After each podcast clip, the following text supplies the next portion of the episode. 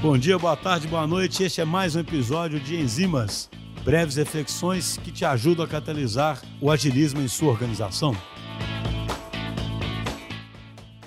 Oi, pessoal, tudo bem? Aqui é a Julia, sou head de design na DTI e hoje vim conversar com vocês sobre acessibilidade para soluções internas. E eu sei que é muito mais comum a gente conversar para acessibilidade quando a gente está pensando em uma solução para um público amplo, diverso, muitas das vezes quando a gente fala do cliente final. Só que quando a gente fala de solução interna, esse cuidado também é muito importante. E o que significa acessibilidade nesses casos pode mudar muito de figura do que quando a gente considera acessibilidade para esse público amplo. Seja pelo fato mais óbvio de que um produto acessível pode viabilizar uma equipe mais diversa, com a possibilidade de contratação de profissionais PCD para áreas que antes limitavam sua presença, seja para dar conta do que a gente chama de deficiência temporária ou situacional, que nada mais são do que, por exemplo, ter um profissional com um braço quebrado ou uma perna quebrada que consegue continuar operando o serviço em que atua, mas que vai mudar um pouco a forma como trabalha. Ou, no caso do situacional, a gente fala sobre um profissional que atua, por exemplo, em uma área aberta e que, por isso, pode ter dificuldade de visualizar dados em uma tela por conta da influência do sol. Outro caso muito comum é através do uso de EPIs. Por vezes, o uso obrigatório de luvas, protetores auriculares, óculos de proteção e outros equipamentos acaba tornando o uso atípico em relação ao que seria possível sem os mesmos, o que pode gerar a necessidade de áreas de toque um pouco maior, maior contraste entre as cores utilizadas na interface, telas de confirmação para evitar erros ou reforços sonoros para ações críticas. De modo geral, nas soluções que as equipes vão precisar utilizar durante a rotina de trabalho, quando a gente fala de acessibilidade, estamos falando da diminuição da chance de erro na utilização para poder conseguir gerar economia para a empresa, menos tempo de dedicação para as tarefas, menos retrabalho, maior fluidez entre diferentes áreas de trabalho também e maior domínio sobre a ferramenta. Ou seja, não se trata apenas de ser inclusivo ou ético, o que por si só já seria de extrema importância. Estamos falando de viabilizar os fluxos de trabalho da empresa, diminuindo o risco de prejuízo e de desengajamento com a solução. Agora, é importante mencionar que esse tipo de cuidado com a experiência só é possível através da observação que acontece na operação do dia a dia. Muitas das vezes, quando nós apenas conversamos com as equipes, vão aparecer informações de maneira mais rasa, pois é natural que a equipe tente organizar as etapas do fluxo de uma maneira que facilite a história, que eles possam nos contar de uma maneira que fique mais fluido para a gente poder entender. Agora, quando a gente faz atividades como sombra ou cliente oculto, é possível compreender a disponibilidade de dados, compreender o cenário em que a pessoa está envolvida e quais as restrições nós precisamos considerar para construir essa solução. É por isso que essa atividade de baixíssimo custo, na maior parte das vezes, tem um impacto gigantesco na redução de risco para a construção da solução digital. Por isso, eu gostaria de deixar aqui um convite. Quando for pensar sobre a acessibilidade dos produtos digitais que o seu time está desenvolvendo,